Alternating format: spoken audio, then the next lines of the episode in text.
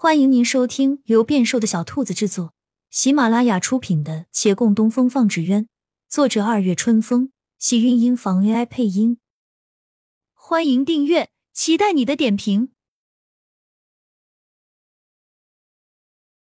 第一百集，放出狠话的小峰没了退路，见骆长青与王景玉在后院坐着，他暗中盯了半晌。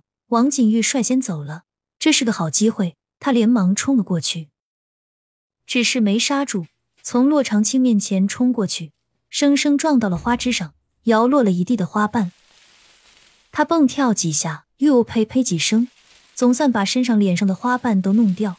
面对惊愕的洛长青，露出一个自认为非常明媚的笑容。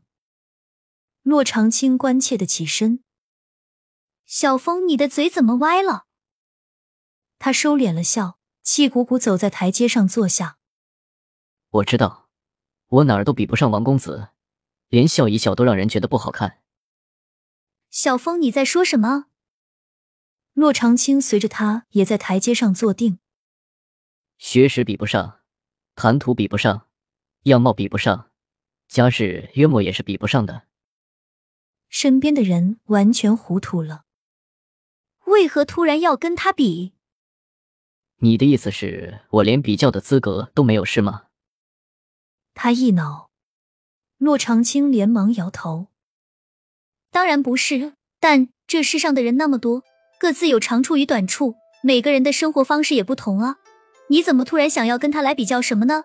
而且你很好啊，谁说比他差了？说起学识，那个谈吐、样貌，你矮是矮了点儿，但相貌又不差。家世，对家世。”王公子很可怜的，他自小就与家人失散。你不一样啊，你有个那么疼你的爹，这一点你就赢了。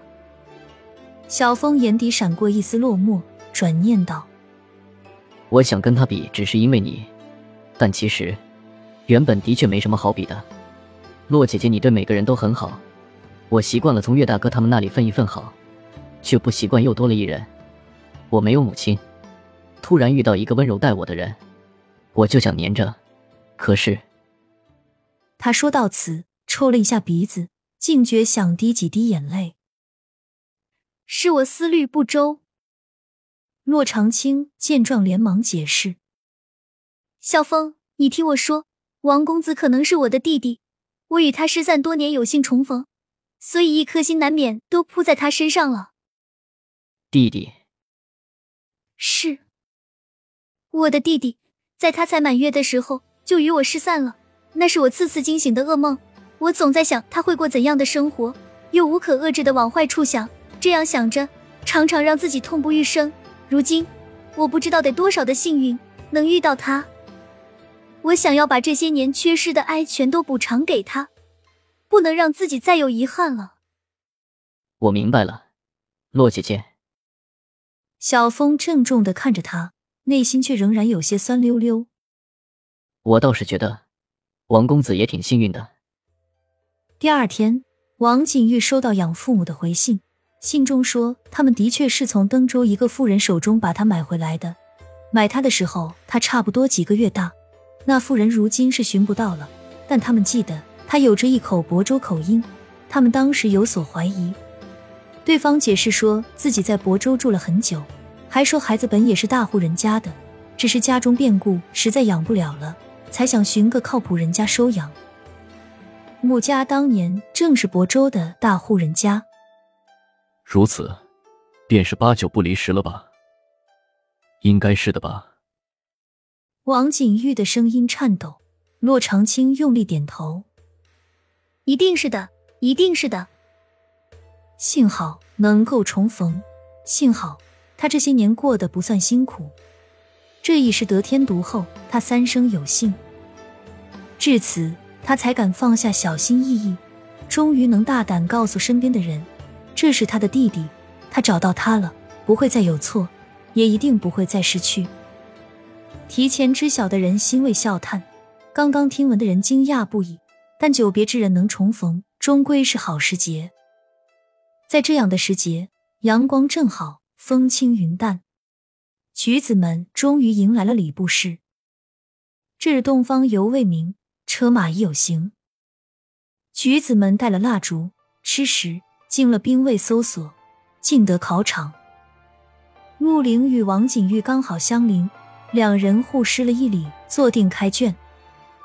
试题刚一开，忽听身后一声哀嚎，害得众人惊惧望去。